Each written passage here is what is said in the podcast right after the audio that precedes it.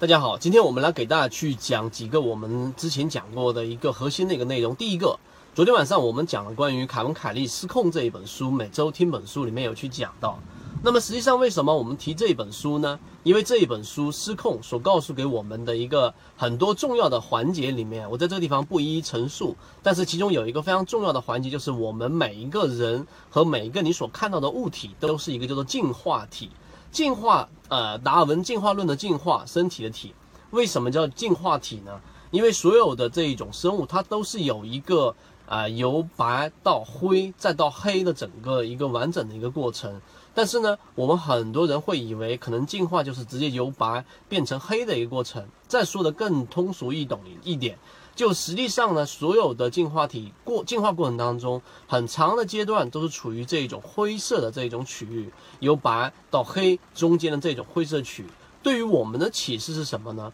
实际上，很多人在建立自己交易系统的时候，我们这边给出一个结论，就是所有的交易系统最终。它都只是一个动态的评估过程，你永远不可能建立成一个好。我现在建立好了一个完整的交易系统，就是从大盘到行业板块，大盘里面我们通过流动资金来判断市场的这个增量资金，横向样本来判断市场的一个机会，B S 点我们来判断大盘平均股价的一个趋势。啊，到底是否是可以操作的？然后我们的行业板块，行业板块里面呢，选择资金流流入二十日、十日靠前的，然后到个股，个股呢就是我们的散户数量大幅减少的，然后呢，散户大幅散户数量大幅减少之后。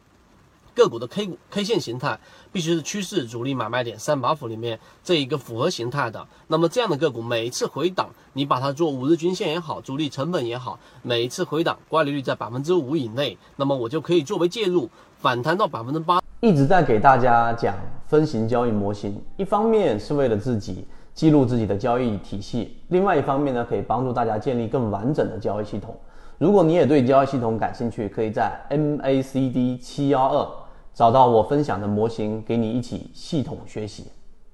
到百分之十三左右，我就做一个卖出，而破位在百分之三以内，我就要进行止损。这是一个交易系统，但是这个交易系统还是不足够完善。所以呢，我们为什么通过《失控》这一本书花了三十分钟给大家去讲，就是告诉给大家这样的一个。呃，过程实际上，能建立交易系统是一个动态的过程，而我们大部分人不理解这一个灰度的含义，所以才会啊，可能有一段时间你找到了一个交易系统是挺不错的，但是最终还是没有办法能够持续盈利的原因，是因为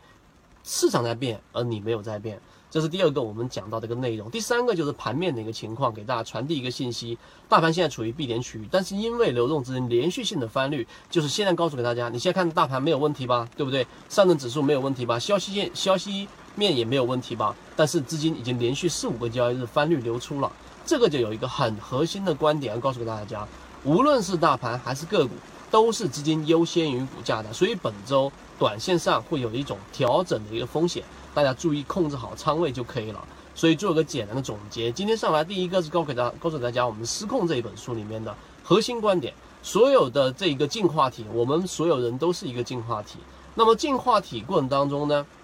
那我们是一个白变灰到黑的过程。所以呢，你在做自己交易系统和做自己的这一种盈利模式的时候呢，一定要以一种动态的眼光去评估，然后不断的去进化。这是第一个。第二个就是盘面现在短期的调整，大家要注意好。我们之前提及到的所有的符合软信号的一些个股呢，都还是表现的不错。但是呢，你要开始进行一个调仓换股和这个风格的转换了。这一个我们在直播都会有去提到，公众号上面每一周我们都会有这个新的发文出来，然后会去提示到一个方向。那有由于直播平台的原因，在这个地方上我就不说啊，不公布我们公众号的一个位置，知道人互相转告一下。而今天呢，啊，我们会在公众号上面去公布一个非常重要的内容，这个内容就是这一周调整下来，到底哪一种类型的个股是符合操作的？今天晚上八点钟我们就会推出来，而不知道的人就互相转告一下吧。好，今天讲那么多，各位再见。